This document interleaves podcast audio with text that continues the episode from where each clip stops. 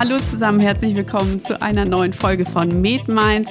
Wir haben heute ein hochaktuelles Thema vorbereitet. Wir reden über das Coronavirus und dazu haben wir eingeladen eine Spezialistin für Infektionskrankheiten der Lunge. Sie ist Abteilungsleiterin hier der Infektiologie und ich freue mich, dass sie hier ist. Herzlich willkommen, Frau Professor Susanne Herold. Hallo Susanne. Hallo, guten Morgen. Wir möchten über das Coronavirus sprechen und das ist für alle irgendwie im Alltag seit geraumer Zeit sehr präsent. Wir sind jeden Tag alle damit irgendwo konfrontiert. Aber das, was wir vielleicht nicht mitbekommen, ist das, was passiert, wenn jemand das Virus nicht erlebt als eine etwas schwerere Erkältung, sondern eventuell zu dir kommt und vorstellig wird mit einer Symptomatik, die eventuell sogar eine Indikation liefert, stationär aufgenommen werden zu müssen. Wie stellt sich so jemand bei dir vor? Ja, ähm, das klassische Bild ist, ähm, dass jemand ähm, eine ausgeprägte Lungenentzündung hat, also Zeichen einer Pneumonie. Ähm, das äh, äußert sich dadurch, dass äh, die Patienten zusehends Atemnot haben. Ähm, häufig kommen die dann über die Notaufnahme und werden zu uns weitergeleitet, mit, wenn sie einen positiven Corona-Test dann auch haben. Ähm, und ähm, wir machen dann die weitere Versorgung. Ähm, häufig ist es so, dass man die Patienten auf der Normalstation, ähm, wenn sie jetzt nicht direkt von einem, aus einem auswärtigen Haus überwiesen werden und schon schlecht sind, sozusagen, auf der Normalstation dann versorgt. Meistens sind sie oder häufig sind sie dann sauerstoffpflichtig. Mhm. und äh, wir machen dann das äh, komplette Workup. Wir haben verschiedene ähm, Biomarker, also Parameter, ähm, die wir messen, die auch bei bekanntermaßen bei Covid-Patienten dann erhöht sind sind. Dazu gehören nicht nur die Entzündungswerte, sondern auch ähm, Blutbildveränderungen, ähm, die wir sehen, eine Lymphopenie, also eine Reduktion der Lymphozyten. Mhm. Ähm, wir haben das Gefühl, und das bestätigt sich auch in Studien, dass die das, ja, je ausgeprägter so eine Lymphopenie ist, desto schwerer ist oder wird vielleicht sogar auch die Erkrankung. Ähm, wir äh, sehen andere Entzündungswerte erhöht, zum Beispiel das Ferritin, ähm, mhm. manchmal auch der lösliche IL-2-Rezeptor ähm, und äh, auch Gerinnungsparameter sind sehr häufig erhöht, das mhm. Dedimer zum Beispiel. Also das sind so einige äh, Dinge, die wir dann abklopfen. Dann machen wir eine Aufnahme der Lunge, mhm. häufig auch schon direkt ein CT, wenn wir wissen, dass es sich um Covid handelt. Ähm, denn die äh, CT-Befunde, die sind wirklich fast pathognomonisch, wie wir das nennen. Also die mhm. sind ganz, ähm, ganz spezifisch für die äh, Covid-Pneumonie, also die Lungenentzündung durch Covid äh, oder durch SARS-CoV-2. Ähm, und ähm, ja, dann haben wir eigentlich schon das wichtigste mhm. Workup sozusagen gemacht. Wir gucken dann natürlich noch, ob weitere Erkrankungen bestehen, also ob der Patient Risikofaktoren hat. Mhm. Denn bei Immunsupprimierten wissen wir zum Beispiel, ist der Verlauf häufig schwieriger, ähm, mhm. schwerer und schneller und auch äh, länger. Mhm. Denn äh, solche Patienten werden das Virus dann auch äh, oft nicht gut los und ja. haben lange eine Virusausscheidung. Ja und ähm, oder eben andere Risikofaktoren, kardiovaskuläre Grunderkrankungen. Mhm. Adipositas ist ein Risikofaktor und natürlich, mhm. das wissen wir alle, das Alter und dann gibt es jetzt noch einige mehr, also gerade die Kardio, verschiedene kardiovaskuläre Grunderkrankungen zum Beispiel. Ja, das ist so das, wonach wir zunächst gucken und was dann passiert ist, ähm, entweder wir können die Patienten ganz gut stabilisieren mit mhm. einer Sauerstoffgabe über Nasenbrille oder ähm, über, über eine Reservoirmaske, ähm, aber manche verschlechtern sich dann auch weiter. Mhm. Und ähm, wir wissen, dass so zwischen Tag 7 und Tag 10, eher so Richtung Tag 10, ist so der kritische Punkt, das heißt Tag 10 nach Symptombeginn äh, wo es sich dann oft entscheidet, ähm, mhm. wo die Reise so hingeht. Ja. Äh, wird es besser? Also können wir das ähm, mit unseren supportiven Maßnahmen auf der Normalstation schaffen? Oder geht es eher so ein bisschen Richtung erstmal nicht invasive Beatmung und dann Intensivstation und mhm. so weiter? Also wir sagen den Patienten immer, wenn der Tag 10 überstanden ist und es in eine gute Richtung geht und sie sich besser fühlen, das Fieber fällt, dann ähm, mhm. ist es wahrscheinlich ein, ein doch noch guter Verlauf. Verlauf eher, ja. ja. Ich wäre jetzt eingestiegen mit einem Fallbeispiel, das machen wir ja gerne. Ähm, und zwar hatte ich mir überlegt, äh, es wäre ein junger Mann und das vielleicht nicht ganz zufällig, da können wir gleich drauf eingehen, der vielleicht Mitte 30 ist, also gar nicht so alt und hat keine bekannten Vorerkrankungen. Ähm, jetzt hast du das schon erläutert. Also es gibt den Verlauf, ähm, da wird stationär praktisch die Symptomatik behandelt, denn Medikamente sind ja nach wie vor auch nur symptomatisch, wenn überhaupt anzusetzen. Und dieser junge Mann, der hat ja an sich physiologische Kapazitäten, die sind ja, die werden theoretisch fertig mit einer Viruserkrankung. Was seht ihr denn im Alltag auf Station, äh, warum oder welche, welche Parameter entscheidend sind dafür, dass jemand sozusagen die Kurve gar nicht kriegt, sondern dann eventuell wirklich intensivpflichtig wird? Hm. Kann man das ja. überhaupt festlegen? Das ist die wichtige Frage eigentlich, ähm, wenn man an die Pathophysiologie der Erkrankung denkt oder auch an diese manchmal doch wirklich unklaren oder fraglichen Risikofaktoren mhm. bei den jungen Leuten. Also mhm. gerade so den Fallbe das Fallbeispiel, das du genannt hast. Also es gibt die, die sind natürlich nicht so häufig. Ähm, viel häufiger haben ähm, Patienten mit den klassischen Risikofaktoren schwere Verläufe. Aber ja. es gibt die eben und wir wissen eigentlich nicht warum. Es gibt ähm, schon Daten dazu, dass es äh, gewisse genetische ähm, ja, Suszeptibilitäten gibt. Also ja. wir wissen, dass äh, ähm, bestimmte SNPs oder äh, Mutationen in, in Genen, die relevant sind im Interferon-Signaling. Das Interferon mhm. ist das Zytokin, was für die Virus-Immun- ähm, oder antivirale Immunabwehr ganz besonders wichtig ist. Und da gibt es verschiedene Signalwege in den mhm. Zellen, ähm, die dann angeschaltet werden. Wenn es da ähm, Mutationen gibt in solchen Genen, dann wissen wir, dass es eine relativ hohe Suszeptibilität gibt, einen schweren Verlauf zu haben. Ähm, das gilt gleichermaßen auch äh, für andere respiratorische Virusinfektionen. Bei Influenza äh, sieht man ähnliches mhm. zum Beispiel. Ähm, das sind aber Dinge, die sind sehr selten. Mhm. Ähm, und dann bleibt immer noch ein großer Prozentsatz an Patienten jung, gesund, ansonsten, wo wir es einfach nicht wissen. Mhm. Und äh, manche von denen haben, sagen wir mal, ja, vielleicht Suszeptibilitäten wie einen hohen BMI, Body Mass. Index mhm. oder so ja. etwas oder eine leichte oder milde Hypertonie. Ähm, aber das sind jetzt alles nicht Faktoren, wo man sagt, ja, der ist wirklich ähm, prädestiniert für eine schwere mhm. Erkrankung. Also da braucht es auch noch Forschung. Mhm. Ja. Warum? Äh, na, wir wissen das nicht ja. und wir haben auch noch keine guten Biomarker, die uns früh in der mhm. Infektion sagen. Ich habe vorhin so ein bisschen die Lymphopenie angesprochen, aber das ist noch kein präziser Marker, um das wirklich vorherzusagen. Vor allem braucht brauchen wir Marker, ähm, die uns das relativ früh schon sagen, genau. dass man früh jemanden aufnimmt und direkt mhm. behandelt, vielleicht auch antiviral, wenn wir denn dann mal mhm. gute antivirale Medikamente auch zur Verfügung haben. Mhm. Ähm, aber das ist tatsächlich eine offene Frage. Ähm, es gibt natürlich auch, äh, du hast gesagt, es kommt ein mhm. junger Mann. Wir wissen, Männer haben ein höheres Risiko als Frauen. Ähm, auch da ist die Pathophysiologie noch nicht letztendlich ähm, geklärt. Ne? Das mhm. hat äh, sicherlich ähm, äh, gewisse Ursachen in der, sagen wir mal, in, in hormoneller Regulation, ähm, mhm. Äh, aber ganz klar ist das bisher noch nicht. Mhm. Ähm, wir sehen zum Beispiel bei der schweren Influenza, dass schwangere Patientinnen, die eben einen anderen ähm, Sexualhormonhaushalt haben, ähm, besonders betroffen sind von schweren Verläufen. Das sehen ja. wir wiederum bei Covid nicht so sehr. Ja. Also es gibt dann Einfluss von mhm. Sexualhormonen sicherlich auf Verläufe von Infektionen, aber wie das ganz genau bei Covid ist und warum mhm. das jetzt hier gerade junge oder sagen wir mal Männer überhaupt betrifft, das ist eigentlich noch nicht ganz geklärt. Da gibt es ganz viel Forschung zu mhm. und da mhm. gibt es auch erste Daten zu, aber wirklich abschließend sagen kann man das tatsächlich noch nicht.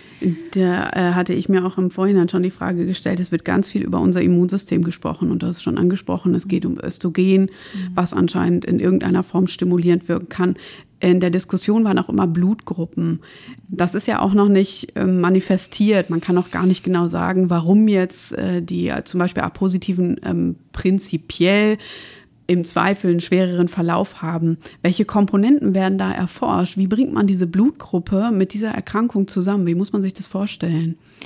Ja, das ist so ein bisschen ähm, schwierig zu sagen. Also mhm. im Prinzip hat sich das auch noch nicht so richtig durchgesetzt, dieses mhm. Konzept. Man guckt da immer nach, weil das ist immer was, ähm, äh, wo man dann im Prinzip auch relativ schnell, sagen wir mal, auf Basis von, von genetischen Voraussetzungen dann möglicherweise auch Vorhersagen treffen kann. Ich habe ja. eben gesagt, Biomarker wären ja, schön, genau. das wäre sowas. Aber ähm, im Prinzip ja, es ist da noch nicht das letzte Wort gesprochen okay. und ich glaube, man mhm. muss da jetzt noch auch die großen Datensätze so ein bisschen mhm. abwarten und schauen, wo da die Reise hingeht. Am Ende muss man sagen, ähm, brauchen wir, ich habe es eben schon gesagt, wirklich präzisere Biomarker und mhm. vielleicht werden es Konstellationen von Markern sein oder was auch immer. Aber mhm. ähm, ich glaube, oder ich, ich bezweifle, dass wir das für Covid in nächster kürzerer Zeit etablieren können in der ja. Forschung. Aber es gibt vielleicht, es wird vielleicht ein Trigger sein, das generell für die ähm, Empfänglichkeit äh, von solchen Infektionserkrankungen zukünftig vermehrt zu erforschen. Ja, okay. Ich ähm, wollte ein bisschen darauf hinaus, insofern, dass wir alle wissen, und das ist das, was jeder vielleicht mitbekommt, es geht primär um die Lunge. Und wenn man das Ganze jetzt mal ein bisschen ranzoomen würde und auf molekularer Ebene betrachtet, dann stellt sich vielleicht die Frage, was passiert eigentlich in der Lunge?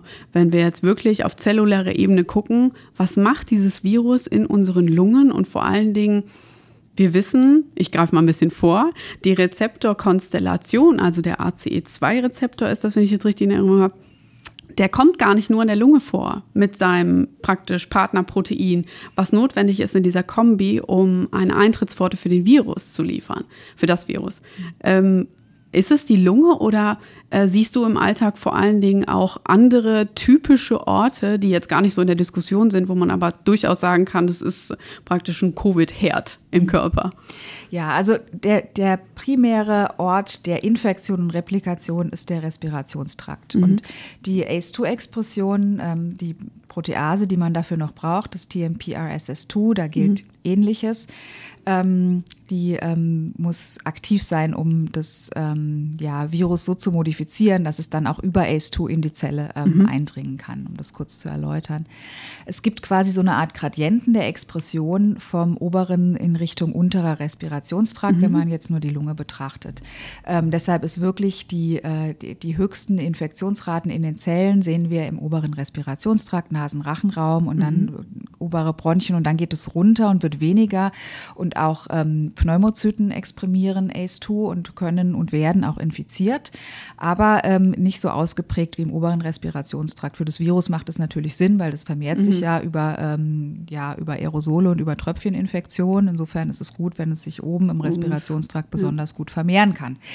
Ähm, die ähm, also weitere Organe exprimieren den Rezeptor auch und zwar ganz viele. Also in der mhm. Niere findet man das, im Endothel, also in den Gefäßzellen und so weiter und so weiter. Ähm, wir wissen bis dato noch nicht, wir finden Virusprotein in anderen Zellen jenseits der Lunge. Und ja. ähm, man hat auch ja irgendwann mal Daten gesehen, dass es zu einer Virusausscheidung über Stuhl zum Beispiel kommt. Mhm. Sogar im Urin wurde das nachgewiesen zum Teil.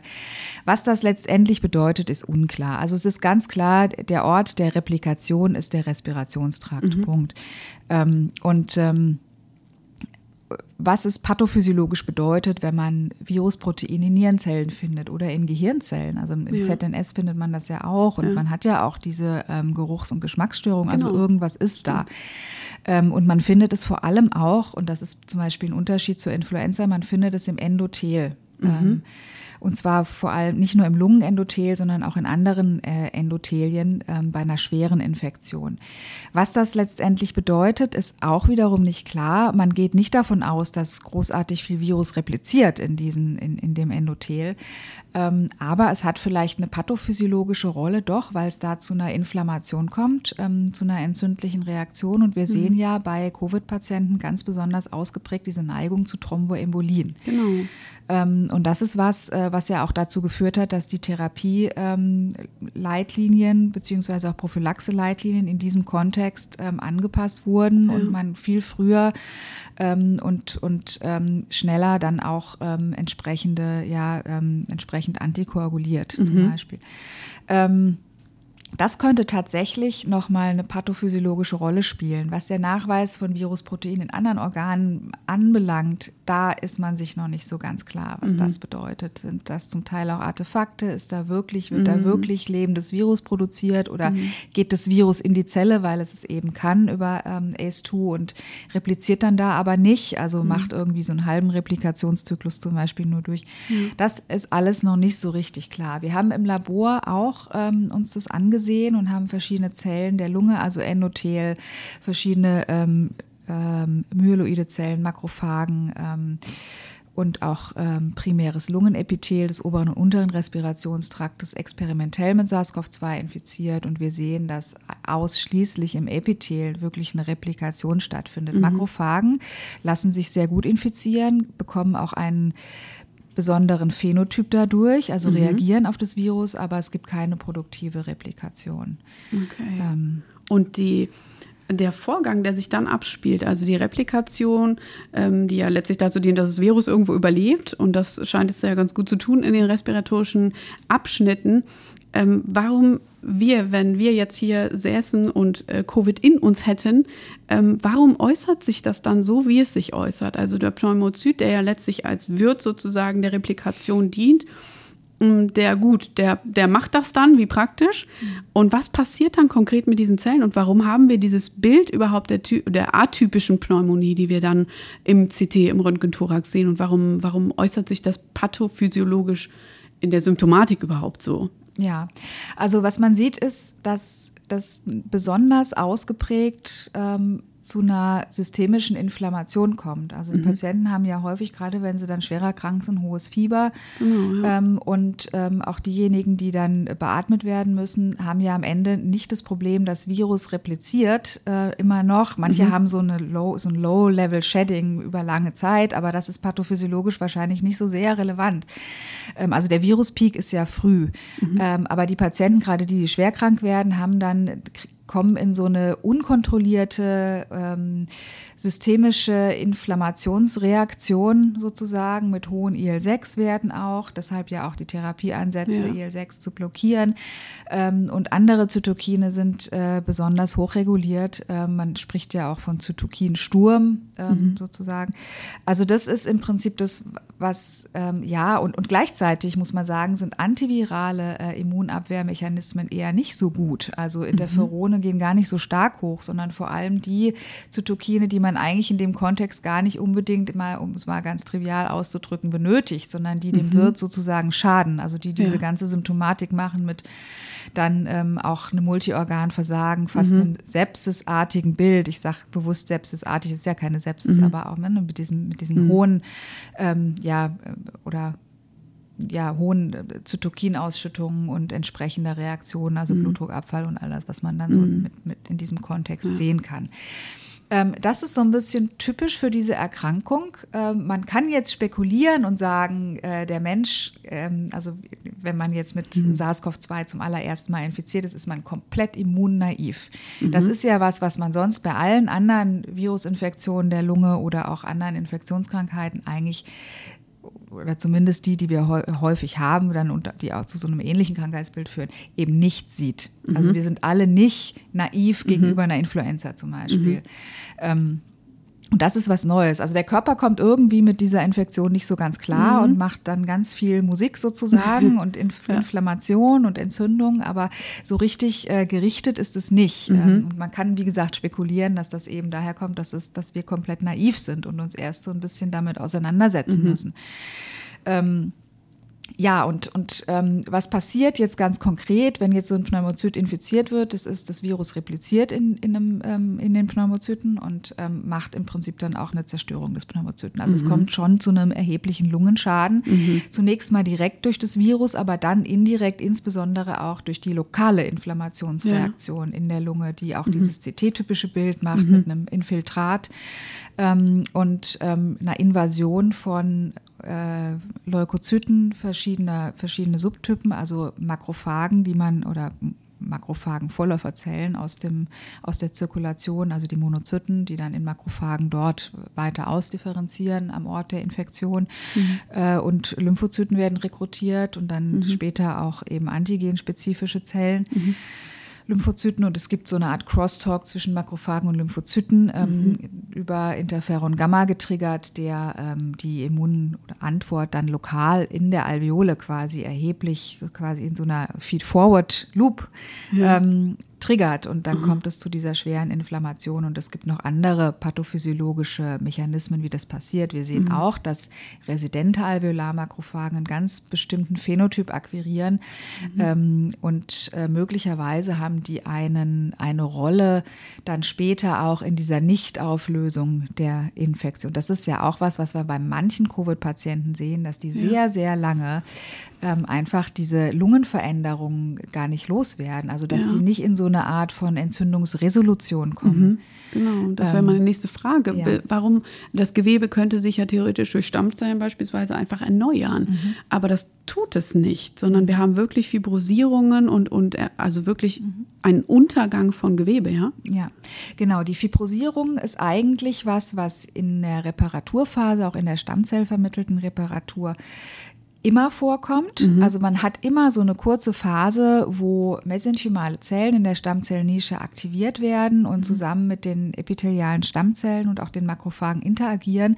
Man muss ja neue Matrix bilden zum Beispiel, Ja. auf der neues Lungengewebe wachsen kann. Also so ein bisschen Aktivierung von, sagen wir mal, prophyprotischen Zellen oder, oder mesenchymalen, also Fi- Fi- Fibroblasten, mesenchymalen Zellen, ist immer ähm, ein normaler Prozess, aber es scheint so, dass es nicht bei allen, aber bei manchen Covid-Patienten zu so einer überschießenden Reparatur sozusagen kommt, die dann letztlich in eine Fibrose mündet. Okay.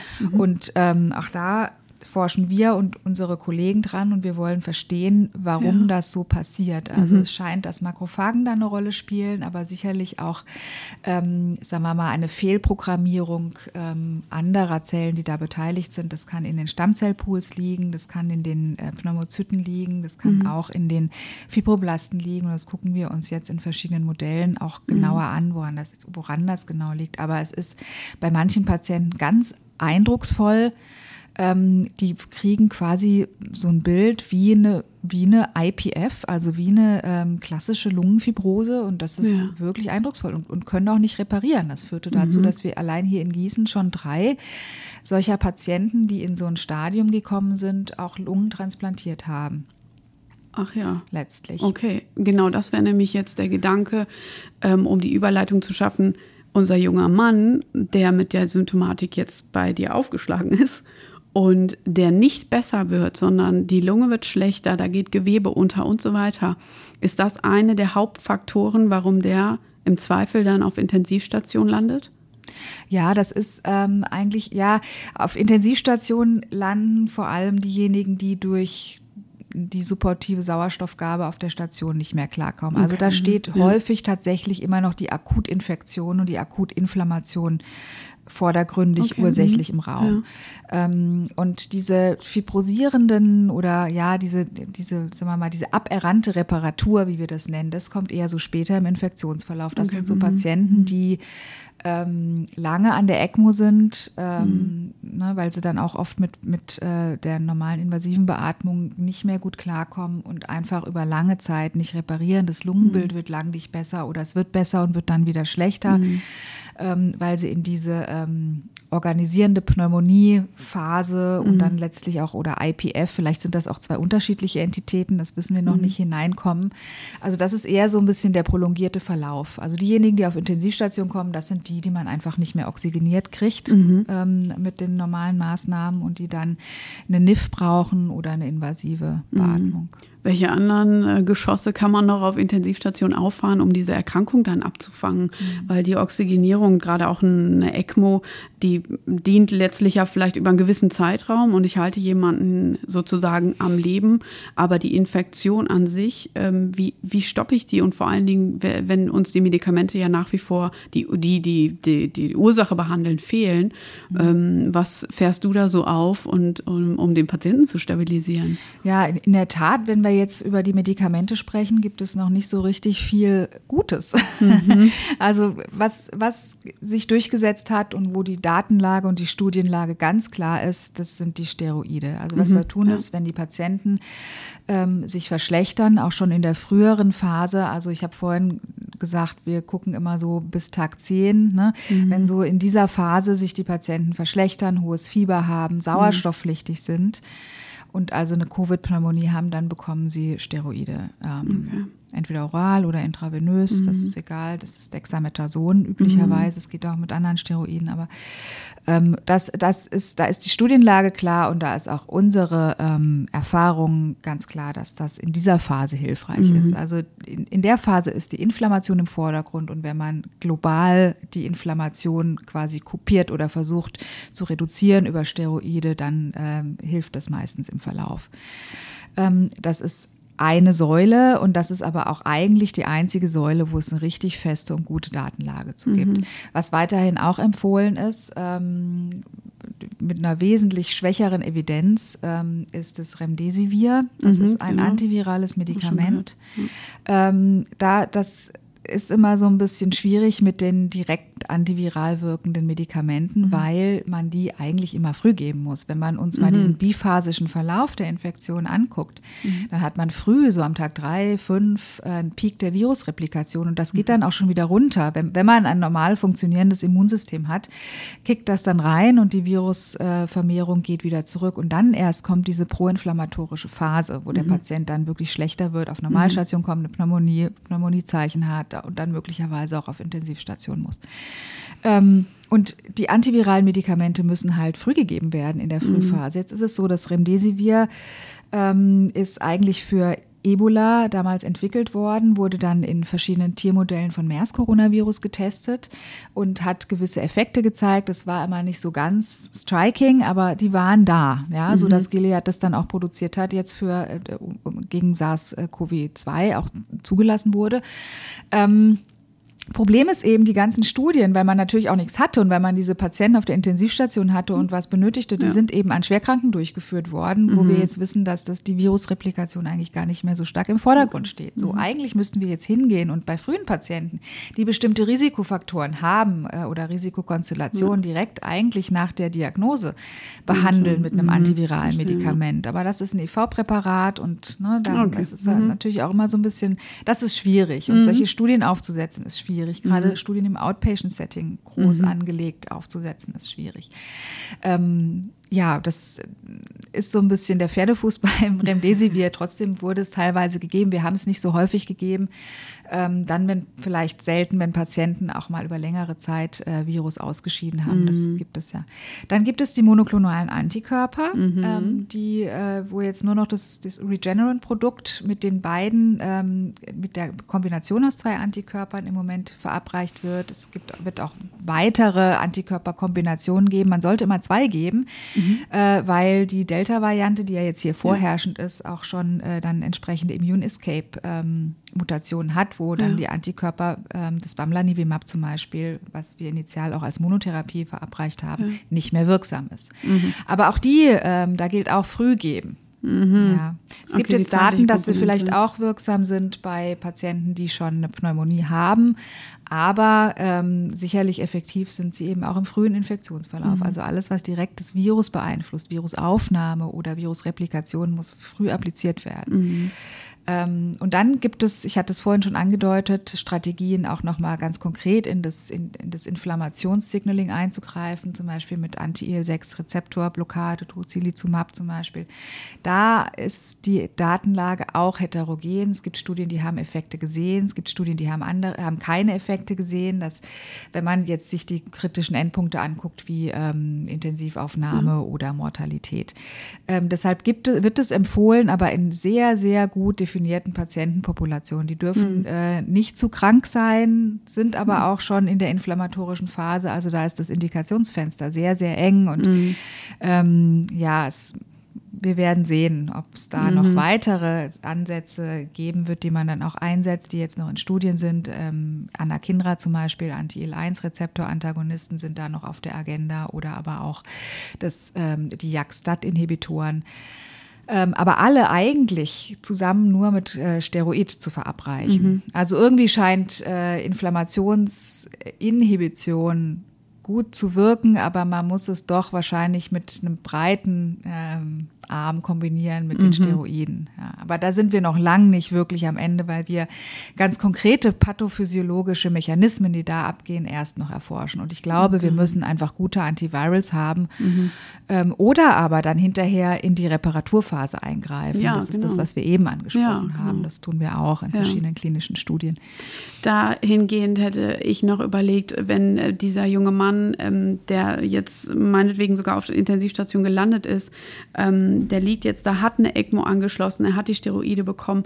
Gibt es da irgendwelche Komplikationen, die dir jetzt auch im klinischen Alter schon begegnet sind, ähm, die wirklich ähm, die ganze Sache in eine sehr, sehr kritische Richtung noch bewegen können? Oder ist das geschehen, wenn ich die Steroide dann verabreicht habe? Kann ich das so in Schach halten, dass die Leute in der Regel, gerade wenn sie vielleicht auch jünger sind, über die Zeit kommen?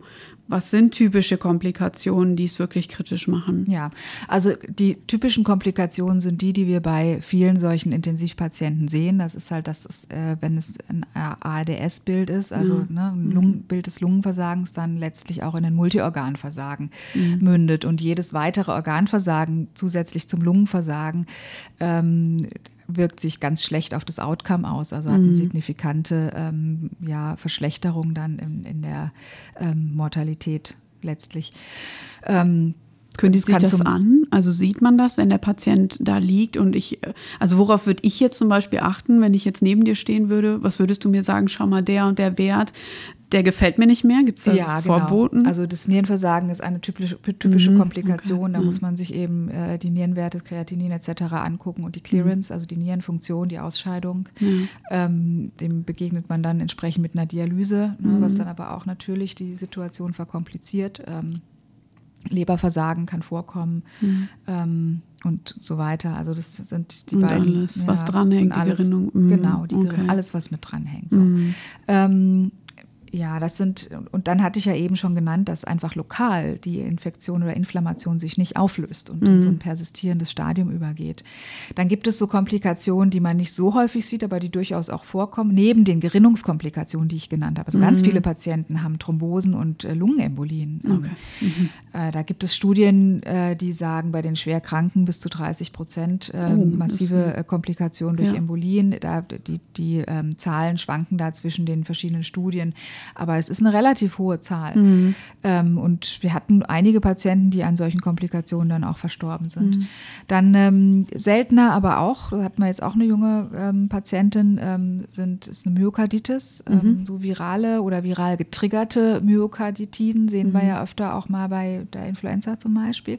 Es ist immer noch nicht so ganz raus, ob das bedingt ist durch eine direkte Infektion ähm, von myokardialen Zellen. Man mhm. findet Virusprotein auch in myokardialen mhm. Zellen oder ob das so eine Art Bystander-Inflammation ist, wie man es eigentlich so bei der sagen wir mal, parainfektiösen sozusagen ähm, Myokarditis sieht. Mhm.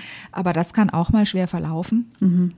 Ähm, und ja, das, das sind so die ähm, Hauptkomplikationen, die man sieht. Ne? Also so mhm. die klassischen Komplikationen beim Intensivpatienten ist ja. das, was man, was dann auch den Verlauf erschwert und, und letztlich dann auch ähm, ursächlich ist, wenn Patienten es nicht schaffen. Mhm.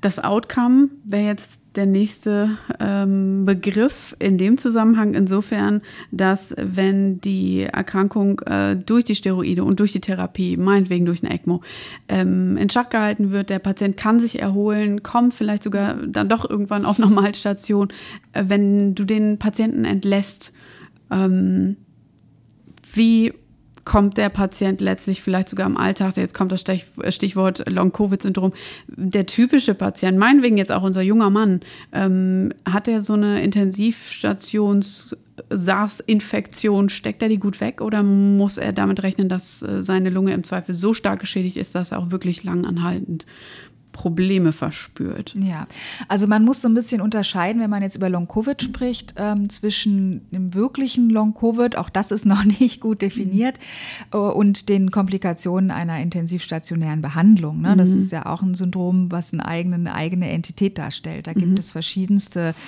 ähm, ähm, ja, Manifestationen von bestehenden Lungenschäden durch die Beatmung über ähm, äh, neurologische Schäden, mhm. also ne, Polyneuropathien etc., mhm. auch zerebrale Folgeerscheinungen, ähm, also alles Mögliche. Ne? Das, das, ja. das muss man so ein bisschen davon trennen oder getrennt betrachten. Es wird jetzt häufig zusammengemischt. Das mhm. ist dann nicht so gut. Das ist dann alles Long-Covid, aber das ist natürlich nicht alles Long-Covid. Das ist ja auch alles irgendwie so ein bisschen einerseits durch die intensivmedizinische Behandlung gemacht mhm. und andererseits vielleicht auch Folge eines Multiorganversagens. Ich meine, mhm. solche Nierenschäden können auch bestehen bleiben. Das ist dann mhm. bei jüngeren Patienten so, dass die sich häufig sehr, sehr gut erholen. Also je älter der Patient ist, desto, ähm, desto höher ist die Wahrscheinlichkeit, dass persistierende Organschäden ja. auch bleiben oder dann in der Folge auch schwierig schwierig sind. Mhm.